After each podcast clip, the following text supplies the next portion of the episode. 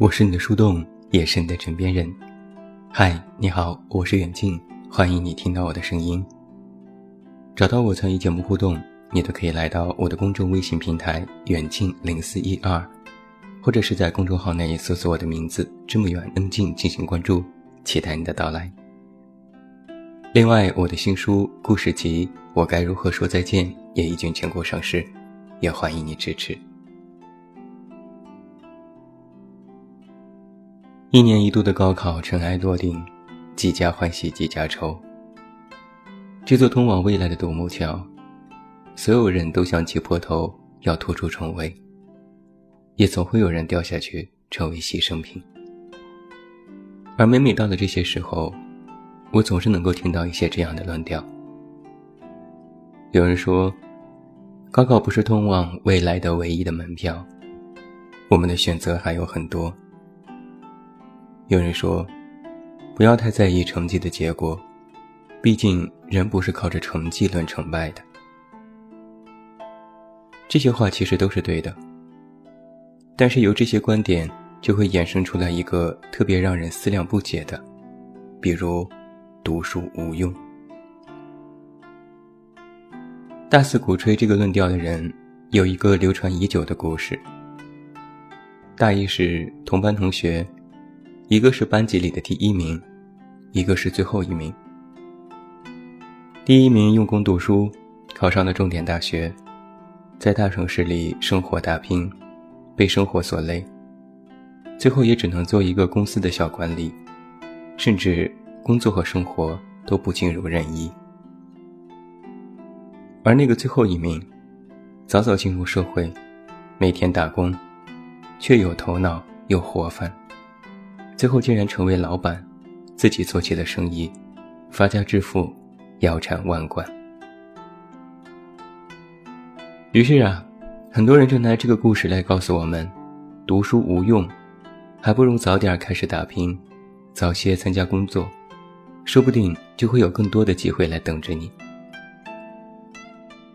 一句读书无用，就抹杀了想要靠着成绩来证明自我的那些人。更夸张的是，很多人将社会当中的成功典型拿出来进行反比，来推导出成功没有必要。这是一个非常典型的反比逻辑。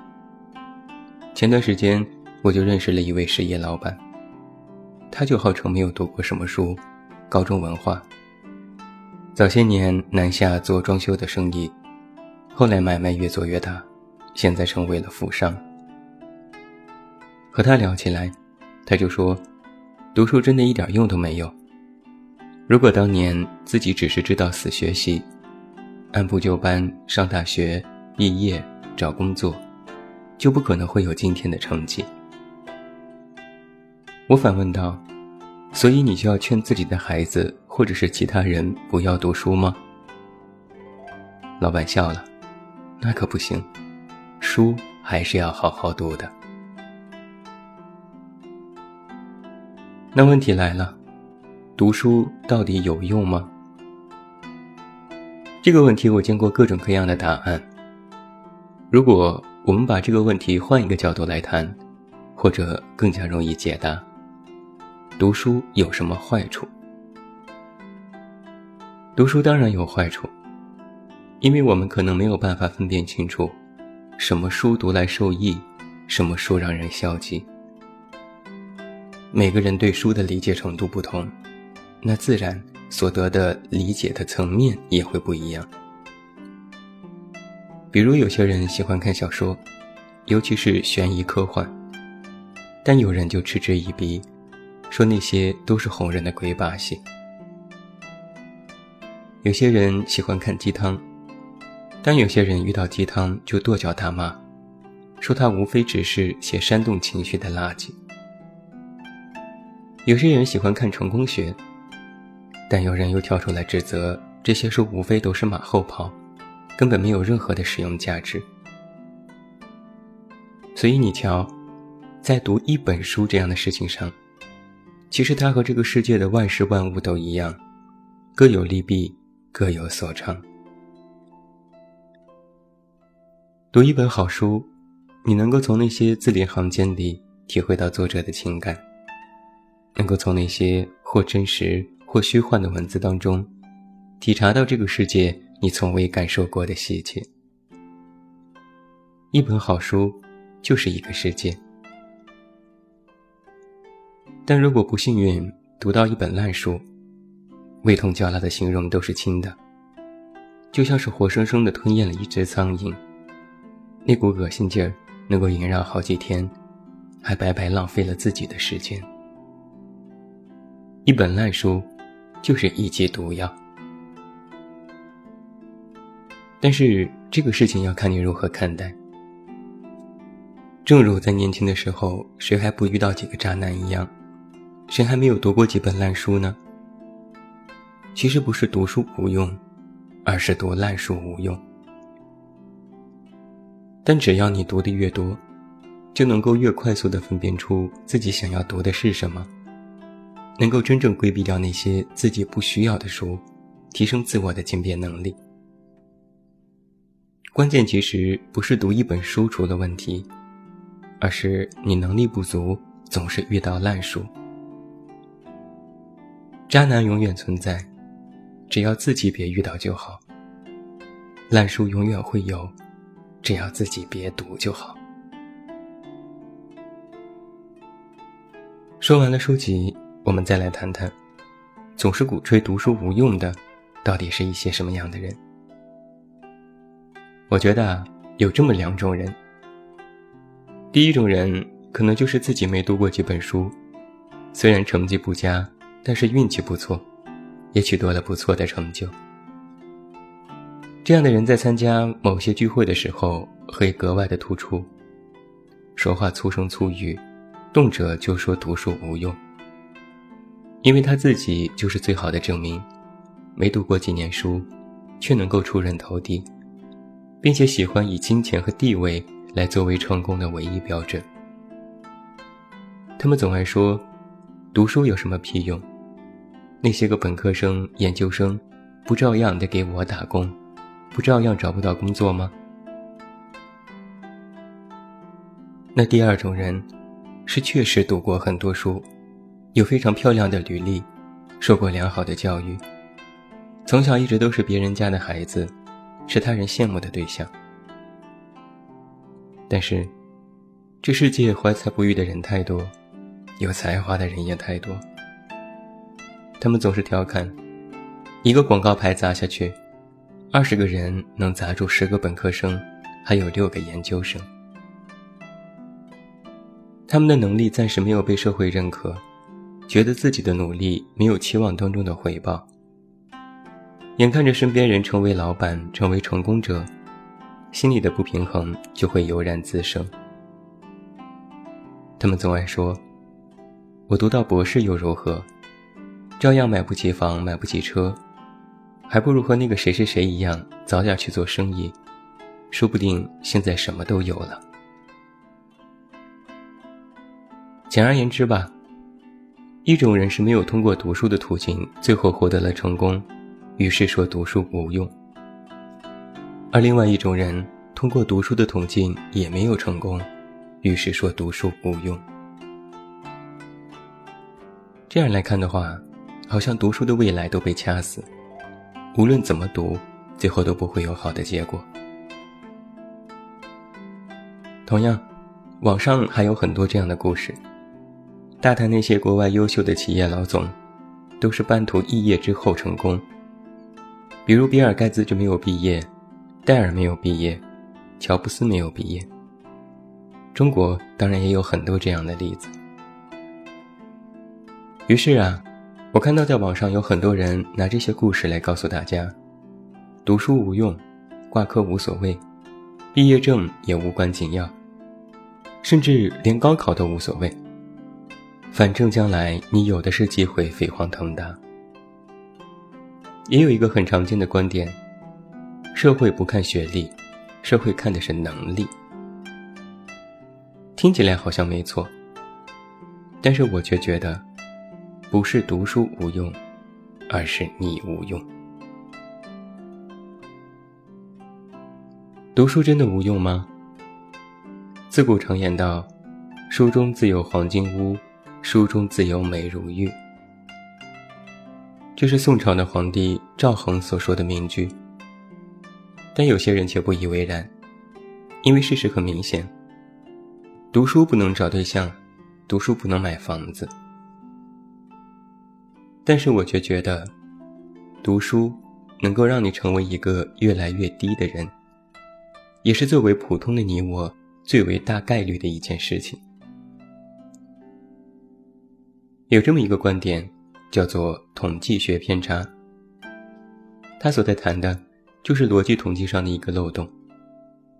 简单来说，我们所看到的很多事实，是经过筛选考量之后得出的逻辑，而这个结果，却忽略了绝大多数的普通案例。比如刚刚我们所说的。某些老板没有读过书，但却成功；某些国外优秀的企业家没有读过书，依然成功。我们见过传奇，没有按部就班读书，却能够成为别人仰视的成功人士。但是请注意，他们之所以被称之为是传奇，就是因为在他们的身上，一定存在着某种偶然性的因素，而他。才是真正决定传奇的关键点。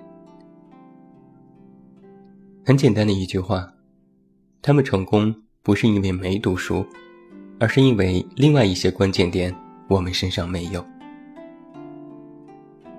所谓的倒退反比，正是忽略了这种偶然性，将它说成了必然。没有人可以随便成为成功者来铸造传奇。那些站在风口浪尖的人，看似仰望着芸芸众生，其实也承受着高处不胜寒的艰难。虽然看似没有经过读书就可以得名得利，但却不能说成功者都是不读书的产物，反过来推导读书无用的观点。其实那些人只是成功的幸存者，是偶然。是这个世界上六十多亿人的几十个而已。你可以把他们作为你的偶像，却不能用他们来推倒任何普世的读书观。一句非常现实的话：那些不依靠学历就能够成功的人，一定是自身有比学历更加不可替代的能力和天赋。但我们普通人效仿却无济于事。顶多只能做到辍学这一点。学历确实不能够代表一切，社会更多的是看重一个人的核心竞争力。但这不能证明学历不重要，读书没有用。在你的能力和天赋还不够和别人比拼的时候，其实你的高学历就是你的核心竞争力。我们要注重一个人的综合素质培养。但是也要看到，谈论读书无用背后的狭隘和局限。对于我们普通人而言，既没有过人的天赋，能力也属于中上游，胆量也不是超群。如此普通的你，想要活得更好，参照的模式不应该是读书无用的偶然，而是选择更大概率的途径。而这种大概率。就是读书，就是学历，就是你通过知识来改变自己的命运。学历是敲门砖，是第一步，而读书却要终身受益，成为你的良师益友，让你变得更加温和、谦逊，不放任自流。读书不能给你金钱和成功，但读书却能够让你明事理。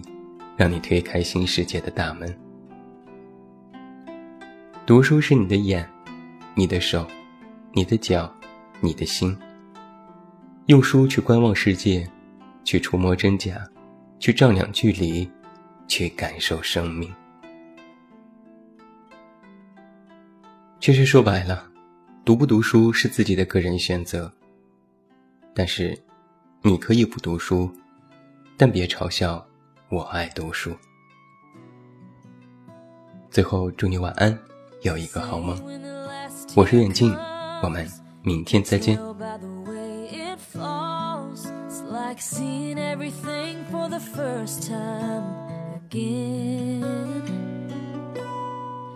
not like the pain is gone, just hurts a little bit less. You know you're gonna cross that line, who knows what you're gonna find. It's only a matter of time